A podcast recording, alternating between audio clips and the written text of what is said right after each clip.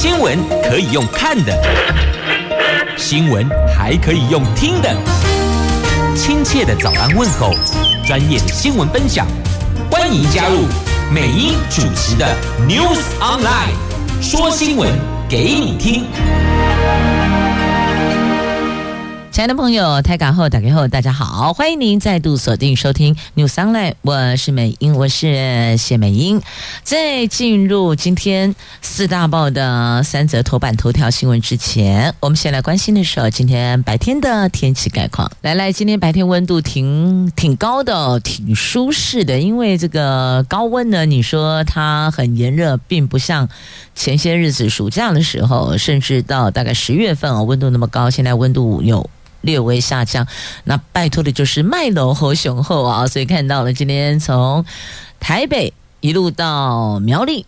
白天都是阳光露脸的晴朗好天气，而且暗下满北冷后哦。来，我们看温度的部分呢，北北桃十八度到二十四度，竹竹苗十六度到二十四度，都是阳光露脸的晴朗好天气，阳光好心情送给您。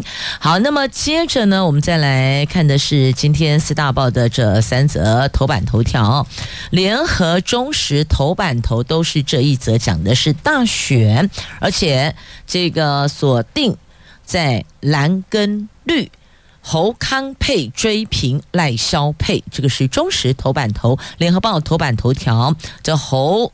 侯友谊赖赖清德侯赖陆战护工铁票区，侯友谊到台南批台独，那赖清德到花东喊护主权，那柯批则是说蓝绿一起打我，这选选举向来就是这样哦。这除了互打之外，不要忘了最重要是呢。我们所有的选民要知道，你们可以端出什么样的政策牛肉是可以兑现的政策牛肉，而不是空头支票哦。好，自由时报头版头条：这健保高薪低保，去年逃费七点三二亿元，这个金额创下近三年来的新高。经济日报头版头条：台积电成熟制程降价，IC 设计业透露讯息，明年价格折让大概有两趴百分之二。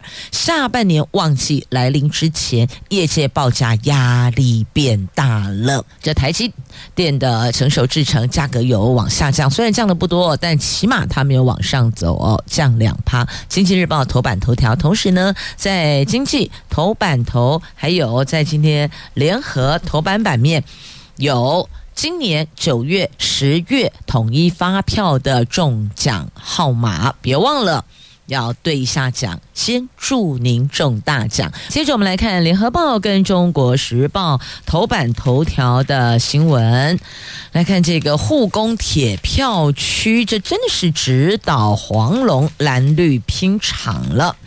这二零二四总统大选，萨卡都争霸局势底定了。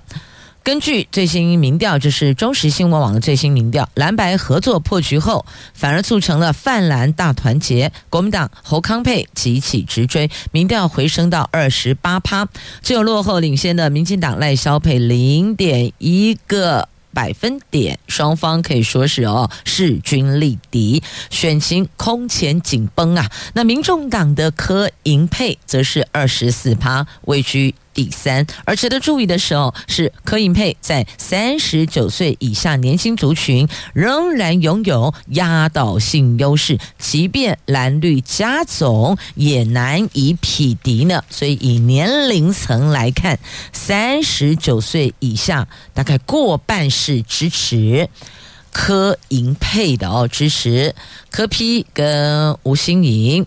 那现在。看来选情超级紧绷，因为如果只有误差，只有这个落后零点一个百分点，这个都在误差范围内哦。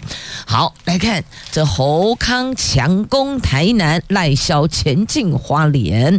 侯康配昨天行程满满满，当然倒数四十几天了，行程还不满呐？难道你是走个过场吗？当然不是哦，要拼选赢，那个做法跟跑法。就会让你感受到斗志昂扬，这杀进绿营票仓。昨天上午到台北市港湖，士林大同跟党籍立委参选人成立联合竞选总部，晚上再到对手赖清德本命区台南举办第一场的大型造势。那侯办就侯友谊办公室，侯办说呢，到场群众有三万人。昨天晚上台南造势哦，蓝军一扫纠结蓝白卡关的阴霾。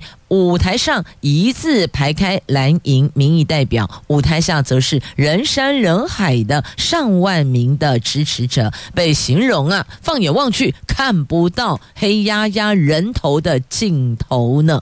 在场支持者相当振奋，两旁还有不少民众挤不进场内，只好站在场外围观啦。这是国民党主席朱立伦一声令下，领军南下蓝营南部重量级角色一。一上台助讲，嘉义市长黄敏惠说：“嘉义市是国民党在台南最南端的执政县市，算是有滩头堡。侯康沛如果赢下台南，就能赢下台湾。列入不分区立委的谢龙介更说，去年选台南市长，感受到台南人想要改变的讯号，狠批赖清德反对黑心事，说一套做一套，只有侯康沛会带给台湾人民幸福啊！好，这个是侯康。”配的部分，那么接着也来看前进花莲的赖萧配登记参选后的第一个星期天，蓝绿大拼场，民进党从后山出发，赖清德、萧美琴。在二十六号第一次合体造势，萧美琴哽咽高喊：“花莲，我回来了！”他强调，世界已经看见台湾，赖萧配动算就会继续在世界上架台湾。他相信有乡亲相伴跟温暖，会让他这条路越走越踏实。那昨天。等于是赖萧配积极抢攻蓝营票仓，除了联袂前进花莲，赖清德还直奔台台东拜庙，成立台东竞选总部。晚上又喊对手侯友谊本命区的新北市板桥，还有立委张宏路成立联合竞选总部。那赖萧昨天花莲成立竞总，吸引的六千名支持者到场，高喊欢迎回家。小美行。他说，在花莲服务期间，每天跟花莲的土地一起呼吸成长，流汗流泪。十年，花莲面临艰困政治环境、家族垄断、封杀跟打压，过程当中有大家站在一起，脚步踏实，更贴近土地的声音。那么再来，还有这个台湾战猫，这国际社会而形容这萧美琴是台湾战猫，温柔又灵活，跟。中国战狼粗野野蛮是极端对比哦，所以在这还是有拉出了一个两岸对比。好，不管是战狼还是战猫，我们要的就是让台湾能够和平稳定，用真行呀。那么在这几组候选人当中呢，这赖清德说。赖萧配是稳健向前行，台湾不能乱。那侯友宜这边说，获得美国跟中国信任，用生命守护台湾。那不要忘了，还有一组民众党哦，这柯 P 柯 P 说，在也看好度目前他最高。上个星期，柯文哲登记参选后，立刻面对党内一波退党潮。他神隐一天之后，昨天首度有公开行程。他出席民众党重青开讲活动，跟青年学生分享治国愿景，还有从政理念。他说，如果从看好度来看，当然还是赖清德最高。不过，如果扣掉赖清德那一组的话，以在野党来讲，在野党目前还是他的看好度是最高的。可比说，现在就是蓝绿一起在打他。不过有时候皮球是这样的，打得越用力，反弹越强。这倒也是真的哦。所以最后到底明年一月十啊，对，明年一月十三号不是下个月，下个月是十二月哦，现在还十一月底哦，明年一月十三号。到底谁会出头天嘞？到底谁会带领台湾向前行，而且是稳定和平的向前行？最后还是要回到所有朋友们手中这张宝贵的选票，因此还是要鼓励大家。一月十三号，明年一月十三号，不要放弃您宝贵的这一张选票。诚如美英所说的，即便即便您觉得无论是大选哦，总统哦，总统大选，或是立委的选举，实在您的选区没有您个人觉得值得支持的，那请您把列因呐。邓底的空白数，这个叫做盖废票。您有前往表达意见的，表示说这都不是你愿意支持的候选人，这也是一种民意的表态，等于是提供给所有的政党，让他们尔后在提名人选的时候可以更加周延。但当然，现在推出来的政党代表都是一时之选。好，那么继续呢，再来看到联合报的 A 三版面说，这个陈院长到花东 IP 是假视察真浮选，他到花莲先浮选后视察，那台东是先座谈后造势，因此蓝营批评你搭公务车，那白英说下乡只浮选不露脸，好，所以呢，这这个地方看到蓝白一起打，好，所以。这三脚督就是会这样，有时候 A B C A B 一起打 C，或者 B C 一起打 A，或 A C 一起打 B，这都是有可能的哦。好，所以重点来了，到底奥比亚像诶出头听嘞，目前还。未可知。接着我们来看《自由时报》今天头版头条的新闻，讲的是鉴保费的高薪低保。去年单是这一块就逃费七点三亿元，数字也写下这三年来的新高。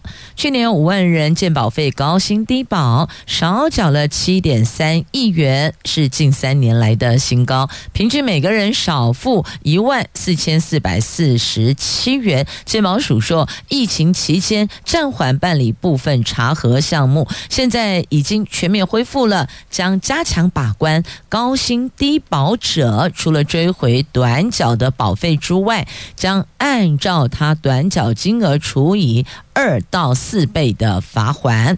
那目前健保第三到第六类被保险人投保金额是定额，第一类受雇者、雇主或是自营业主，以及第二类无一定雇主等参加职业工会对象，则依投保金额分级数额自行申报。因此，健保署会定期查核。那用去年的财税资料、劳保跟劳退等外部资料查核，查出了去年高薪低保。有五万零七百人，比二零二零年减少一半以上，但是那个少缴的金额比起二零二零年的六亿四千八百万还要高。那高薪低保缴保费最多的单一个案是一名从事其他综合商品零售业的民众，他的年收入是三百五十万元，月投保金额应该是十八万两千元，年缴保费应该是十万四千一百七十八元，但实际上他投保十万一千。一百元少缴保费，它的部分就少缴四万六千元，一年少缴四万六。那健保署说将会加强把关，会追缴，而且还处以两倍到四倍的罚还。因此，如果你少缴四万，就是在另外罚款八到十六万的概念。那立院预算中心也指出，健保高薪低保金额高于往年，健保署要加强管理。健保署也。坦承整体人数减少，金额增加，可能跟疫情期间为了减轻公司及民众经济负担，暂缓办理部分查核项目是有关的。加上不少公司或职业工会承办人员大多不是专职，流动率也比较高，可能对相关作业熟稔度不足，进而没有依规定申报。现在已经全面恢复例行查核，可改善短缴的情况。而面对这一种高薪低保，有没有解呢？这医改会呼吁要走向。家户总所得制哦，因为逃费的状况是与日俱增，一年比一年还要多，所以认为唯有走向家户总所得制，才能够去舒缓或是改善这样的状况。这是来自医改会所提的建议解方。再来，我们看的是。在今天联合头版下方啊，因为这个跟我们要缴的这个钱也是有关系的，一个是缴健保费啊，那另外一个呢是。我们的申报所得税，房租您改特别扣除三百万人受惠。这大选脚步接近了，朝野立委争相提出减税法案，要拼业绩。立法院财委会预定今天要审查所得税法第十七条修正草案，在财政部有条件不反对前提下，房租支出渴望从现行的列举扣除额改为特别扣除额，每年每户扣除。十二万元的上限额度也可望调高，但是调整额度则要看配套方案而定。修法案如果在这个会期通过，全国大概有三百万租屋族后年五月报税可望受惠呢。那我们每一年五月报缴个人综所税的时候，可以选择标准或是列举。方式来申报哦，就是标准扣除申报或是列举扣除申报。由于标准扣除已经调高到十二点四万元，加上免付单据，因此目前六百万申报户有九成选择标准扣除额。未来房租支出改为特别扣除额，选择标准扣除额报税的民众，只要符合规定，也可以一。并列报房租的支出呢？那这个必须要立院通过哦。那财政部目前说他们是有条件不反对啦。立委在这个部分有十一个版本。财政部表明立场，有条件不反对，所以并不是照单全收哦。那十二万元的额度也渴望有机会可以调高。那考量到朝野立委通通都主张将租金支出改列特别扣除，那财政部不愿逆势而为，他说这个挡也不见得挡得住啊，因此只能表示尊重。另外呢，房租议题牵涉住宅政策，要看国家的政策资源要摆在哪里。也就是政府要照顾谁？考量租市场中房客相对弱势，政策要解决这个问题，财政部也没有反对的理由啊！而且选举将到。朝野立委争相提出减税法案，要拼业绩来告诉选民，哇，五改立紧促哦。那财政部推过房租如果改列特别扣除，每年税损大概五十亿元。那税损不是问题，关键是政策方向。至于额度，除了排付，如果能够比照内政部租屋补贴限定。无房屋族才能申请等配套，或许有大一点的调整空间，但调到三十万元恐怕承受不了，所以还是有一些这个条件但书的，并不是呢。你申报通通照单全收，这租豪宅可看来可能就不太能够申报了，所以一年三十万，他们觉得恐怕。不太可能到这个额度哦。那么三十万你除十二个月，等于一个月两万多块啊。房子如果一个月租金要两万多，或许有人就是说啊，那我就该给来可以背储后啊哦。但也有人说哦，我就骂背储位贷款的动辄都是五百起跳的贷款额度。如果贷款五百的话，我一个月要缴交的本金利息就不止两万啦。所以还是会做一些比较的评估考量，至少得。经济能力负担得起，不要因为要缴房租，结果呢，全家大小都得饿饿肚子啊！所以这个是一个考量的重点所在哦。那学者也特别提出了房租改列特别扣除，那请先改善租屋黑市哦。这租屋黑市问题能不能够改善？否则的话呢，学者认为这根本就没用啊。啊，这是在今天联合头版下方翻开那页的 A 六版面，还有报道的话题，您可以翻阅看一看。接着我们来看《经济日报》头版头条的新闻，台积电头版版面还有台湾股市的相关话题，我们就一并来关注了。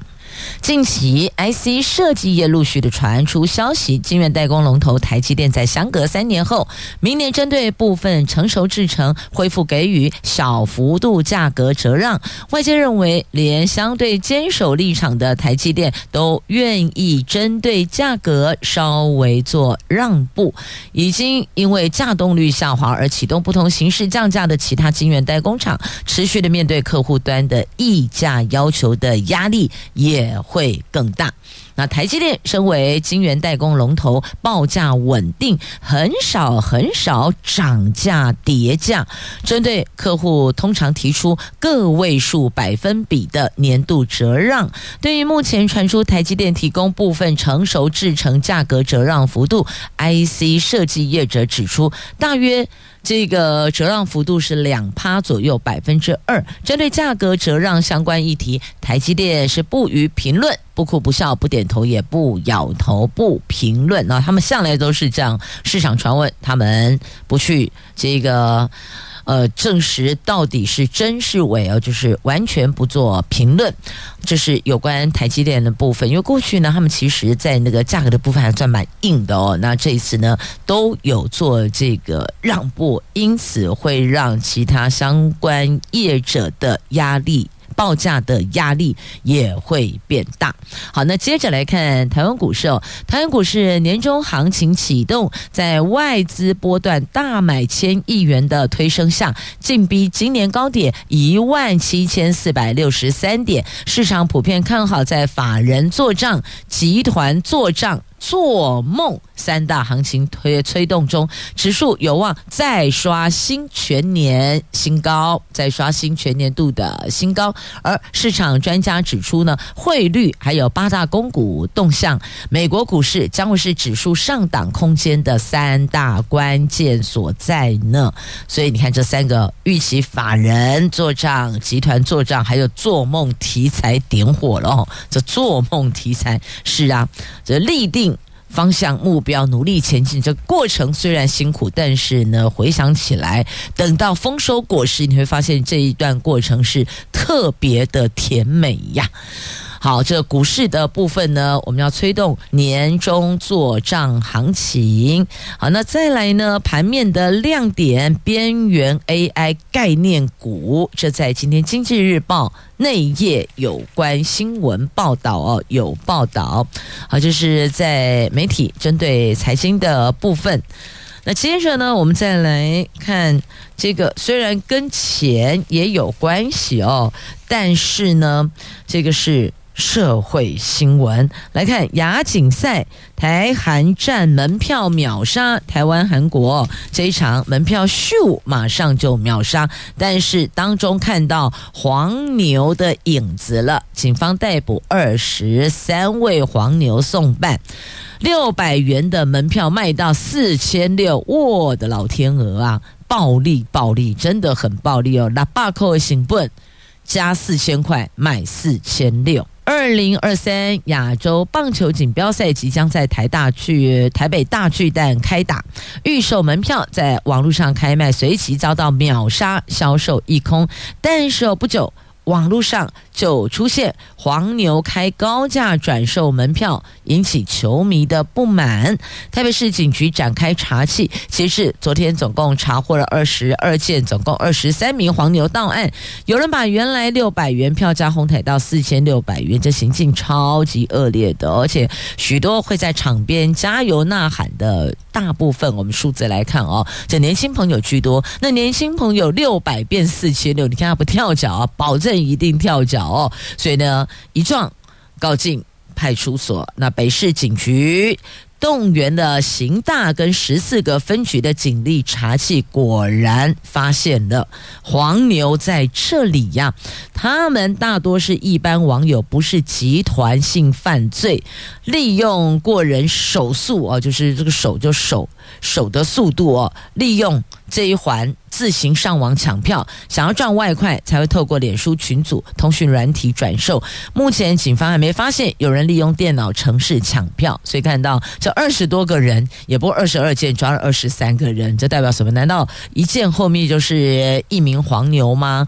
那也。看到这不是集团性犯罪，也没有利用电脑程式抢票，纯粹就是这些人他抢票速度很快，抢下来他立马要转卖，而且他直接在脸书群组、通讯软体转售。显然这一环这个自我保护的软体没有启用啊，所以你看警方就找上门了，这算违反涉违法，最高处一万八。花了六百元，四千六没落袋，还得再缴一万八千元的罚款。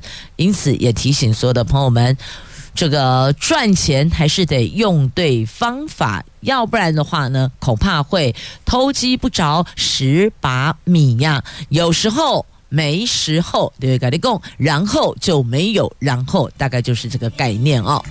接着我们再来看哦，这个要特别提醒大家，真是要命要命的河豚宴，一死八呃八人因此送医哦，等于这这这个这个这个告诉大家，吃还是要当心留意哦。原来这店家呢，他是好意哦，这老板料理请朋友一起来享用，结果中毒了，八个人送医呢。南投县仁爱乡的清境地区，一名红姓小吃店的老板在前天自行宰杀料理河豚，盛情邀请了八名邻居一起到店里来共尝美味的河豚生鱼片跟火锅。结果没有想到，大伙儿吃完回家后，陆续有人手脚麻痹、头晕目眩。那昨天。还有人关心哦，哎，老板您是否有恙呢？结果没想到，赫然看到这一名东道主哦，这个红杏老板倒卧店里已经身亡。这一场河豚宴竟然成了厨师自己的最后晚餐，一死八送一呀！这是国内五年来第一桩吃河豚造成死亡的案例。食药署提醒哦，河豚毒素属于神经毒素，加热也无法破坏它。如果食用没有处理干净的河豚，四十五分钟内就会引起嘴唇。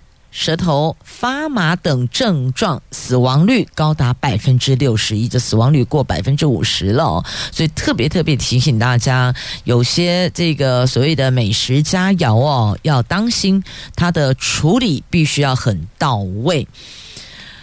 那也有人说啊，不要吃比较好啦，你搞不清楚的食材啊，你如果没有十足把握那个食物那个食材如何料理，那么还是别碰。别吃。那河豚毒素属于强力神经毒素，它是没有解毒剂的，只能够靠自己的身体代谢毒素。那河豚毒素主要是在肝脏、卵巢、肠子等内脏部位，中毒症状轻重跟摄取量是有关系的。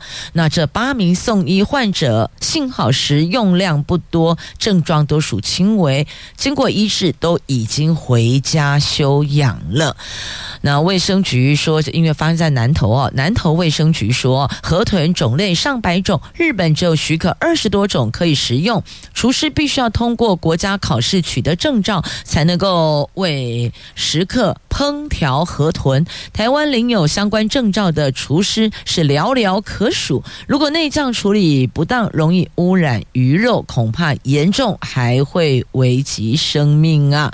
那根据食安法规。定，如果餐厅贩售危害人体健康料理，导致民众食用后引发食物中毒甚至死亡，是可以处七年以下有期徒刑，得并科八千万元以下的罚金呢。所以，我再次预请所有朋友们，类似这些没有十足把握的食材料理，基本上基本上哦，不是那么建议哦。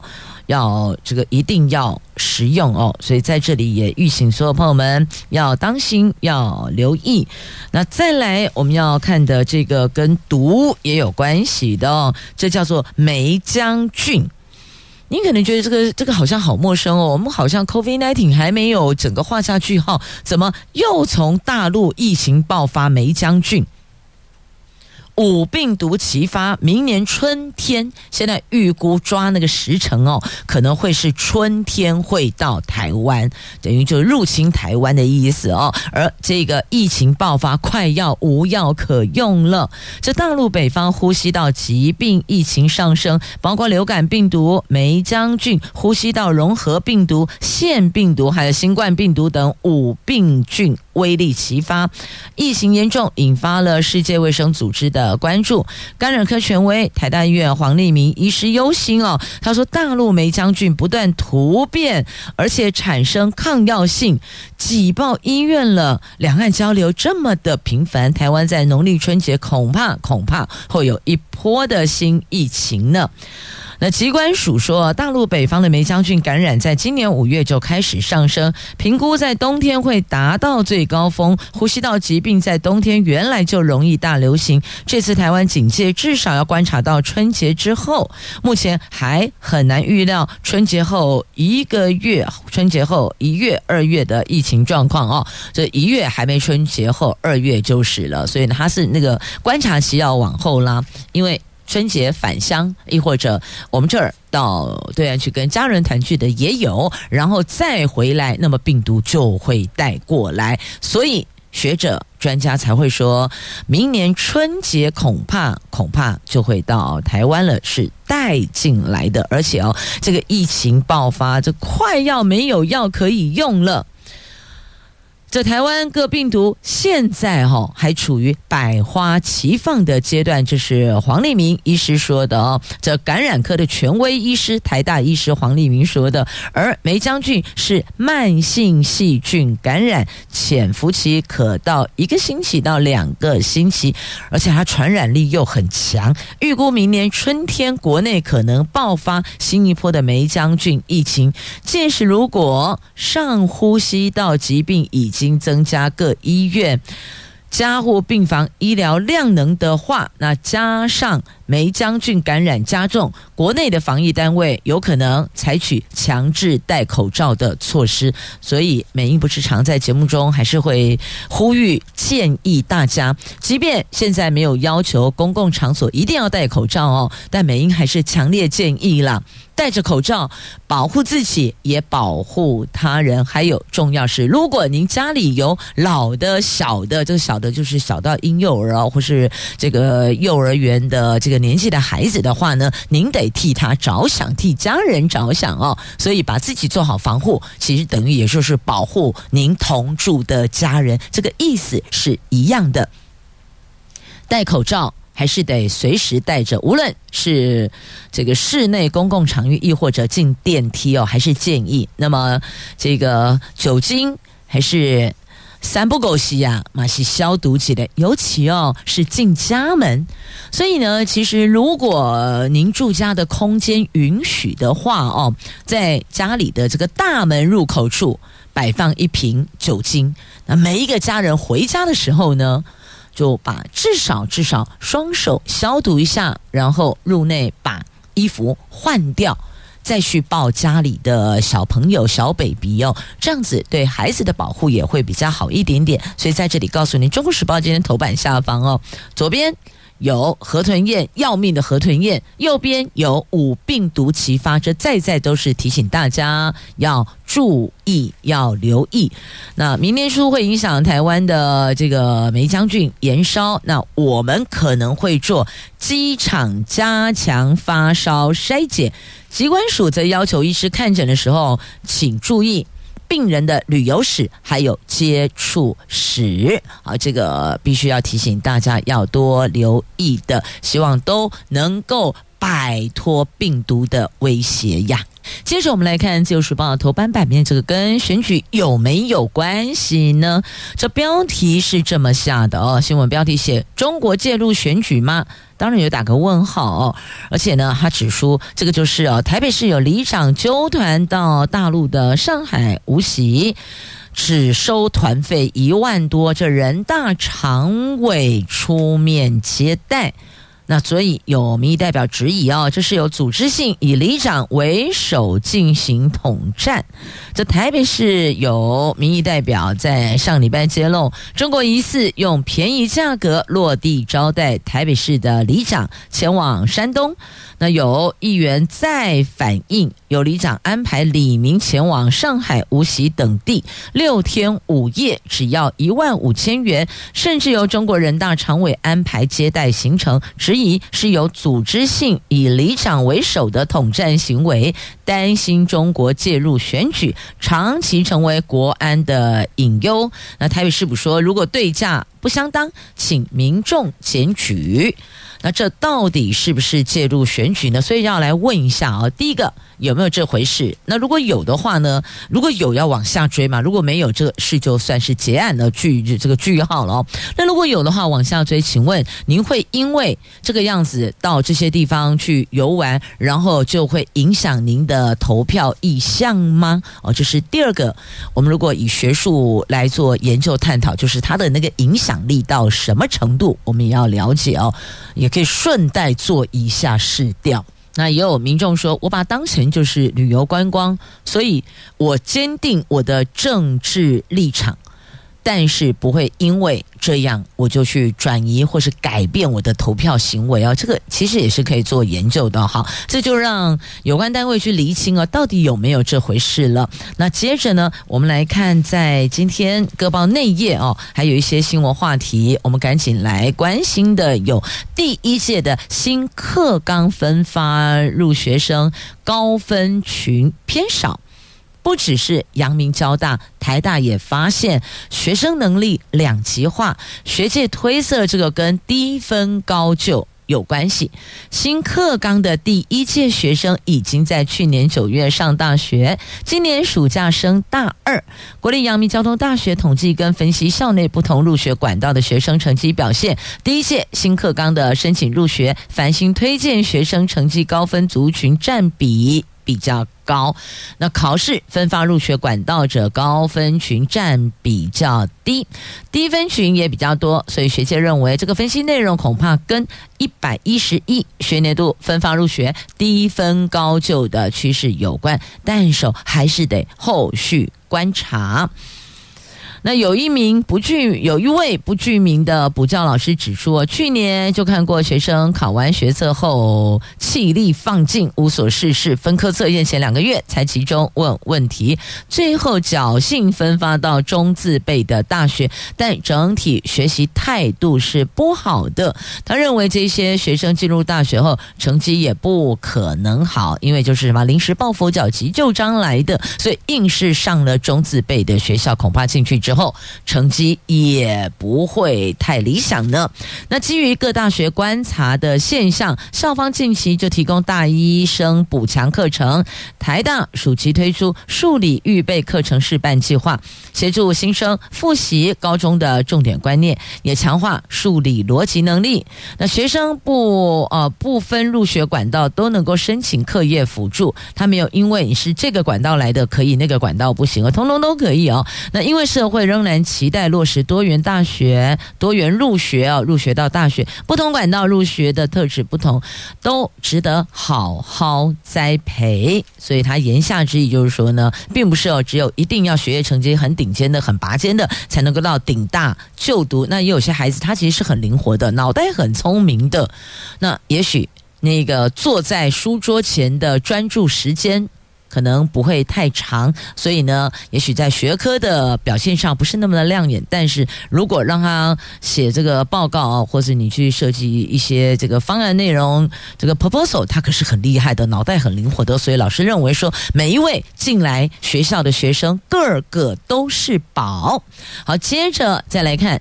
中时 A 四财经综合讲的是劳动力哦，劳动力老化世界最快，征才挑战因此变大了。少子化趋势，国发会统计显示，我国人口年龄中位数将从当前四十四点四岁到二零。三零年会快速提高到四十八点四岁，二零五零年更会高达五十六岁。这一零四人力银行策略长暨中高龄银行总经理吴立学警示，劳动力人口老化速度世界最快，台湾将在二零二五年将进入超高龄社会，企业准备时间只有大概四百天而已哦，因为现在是二零二三的十一月二十七号了，所以距离二零二五大概企业给你四百天。准备人才缺口持续扩大，各产业招募人才将会面临史无前例大挑战。而且学者还提出了他们的意见说，如果企业只想要禁用小鲜肉，那你就等着倒哦，单雷豆哦。如果你只想用小鲜肉，安内利丢单雷豆，在台湾劳动人口老化速度居世界之最的一名啦。那商研院商业发展跟策略研究所所长朱浩为商业服务提出了三大解方，第一个。强化数位化，第二个运用中高龄就业者，第三个调整工作待遇跟福利等等。那企业要转念、转念、转念。如果只想用小鲜肉，这种企业只能让它倒，因为你要知道哦，这中高龄族群他有丰富的职场经验，往往可以为企业主。带来这个可观的获利，就应该讲企业获利啦。所以学者才提出了你要三大解方。第二个就是运用中高龄就业者，对吧？那当然，我们的数位化也必须得坚强、坚实一点。还有工作待遇跟福利等等，这个都会影响。在今天中时 A 版面的话题详情，您就自行翻阅了。那接着我们再来告诉你哦，可能很多朋友这段时间来，在这这一两年有吧，都会觉得很纳闷，为什么呢？洗干净的车子哦，放在停放在家门口，或许。一个晚上哦，有时候甚至两天，整个都是鸟粪，就觉得好奇怪。我们这里有人起婚叫西不？后来发现没有啊，到底怎么个回事儿呢？就像有时候我们停车在露天停车场，也会碰到类似的状况。以前都会觉得说啊，不要停在树下哈，那个树上会有鸟，然后可能会有一些排泄物落下。后来发现哦，这里球啊钉塔阿伯啊，或是球啊冰亚马西赶快呢。它，虽然没有完整被。遮蔽，但只要没有被完整遮蔽，有时候就好像那个天降红雨的概念哦。这台湾农村过去一直都是麻雀的天下，现在告诉你，外来种八哥鸟入侵，而且强势繁衍，答案就在这里。八哥变一哥，为什么？因为他们把麻雀都赶走了，而且他们的那个数量好多好多。因此，如果亲爱的朋友，您也曾经有过类似这种经验哦，车子洗的哇，真是哦，这个崭新，非常的亮，然后停放在这。露天的停车位置，不管是您家门口还是你们家的这个这这个呃院子里的广场也好，或是外面的露天停车场，你会发现，哦，那马上就被鸟粪给攻陷了。答案在这里，答案在这里。甚至有卡欧多外的朋友在红绿灯赶下停等红灯的时候，也惨遭粪袭。为什么？因为有的八哥会在交通号志筑巢栖息孵蛋，然后就就在那里埋锅造饭了。那专家感叹政府错失防治良机啊！农友也发现了，以前呢，农夫在耕作的时候，跟在尾巴后面争食小虫的是麻雀。现在没有了，看不到麻雀，看到的是八哥。因此，农友戏称哦，八哥变一哥，都会区也是他们的地盘。专家感叹，政府措施防治时期，导致本土鸟类面临的生存浩劫。而且哦，这八哥大道会叫的树，让居民是不堪其扰啊。好，接着来看《旧时报》头版版面哦，还有这两则图文。来看这个龙蜂王游行嗨翻天呐、啊！味全龙今年台湾大赛七场击败。乐天桃园勇夺相隔二十四年首座冠军，队史第五座冠军。昨天举办蜂王游行，主场天母棒球场为起点，台北市府为终点，龙民一路上夹道欢迎。台北街头形成壮观的红海，这个红海不是郭董的红海，是红色的红红海。好，那么再来呢？屏东香蕉达人这个蕉农哦，拿下冠军，达人种出来香蕉像道具一样，真的你会觉得说是好像。经过人工加持过的这个毫无瑕疵，但它真的就是香蕉园里出来的金蕉啦。这屏东。万丹乡农民洪兆鲁参加台湾香蕉产业策略联盟举办的全国香蕉品质暨果园评鉴，拿下了香蕉冠军达人。他种植的香蕉金黄有光光泽，看上去你会以为是道具，会让你舍不得吃的，但它真的就是金蕉哈。好。